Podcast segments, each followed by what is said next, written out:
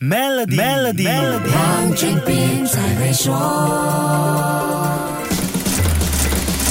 你好，我是黄俊斌。经典电子游戏 Tetris 俄罗斯方块跟很多游戏不同，一些玩家并不是把它视为游戏，而是把它当成一种几何图形或者是挑战智力的空间推理谜题。尽管是这样，Tetris 还是一款很容易学的游戏，只不过想玩的精却不容易。但它又能给玩家一种掌控和支配的诱惑力，让很多玩家会一直尝试想要打败它。整体设计看起来有点简朴的 Tetris，其实蕴含很高的数学性和动态性，只有。心手合一才能够玩得行云流水，就跟弹钢琴是一样的。你有没有发现，Tetris 玩得很溜的人，在数学的几何学和空间推理方面都是相当强的？一九八四年，前苏联科学院的一名电脑工程师 Alexei Pashnov 设计出了 Tetris。当时设计游戏并不是他的本业，他只不过是想舒缓工作上的强大压力，因为那个时候正是前苏联和美国冷战的高峰时期。Pashnov 对数学拼图还有电脑心理学很感兴趣，这就是为什么 Tetris 会是一个数学和拼图的结合体，而且能够对电脑玩家产生那么强的粘性。不过当时的硬体条件很有限，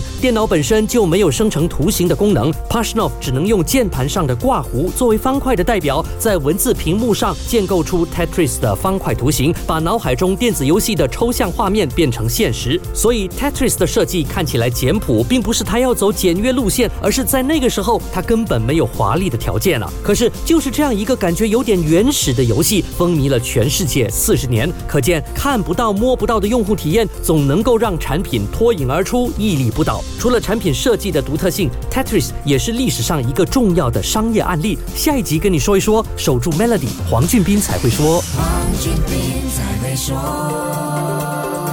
立即使用 Maybank 卡消费即可有机会赢取 Mercedes-Benz 和更多。欲了解更多，请浏览 Maybank my slash cards。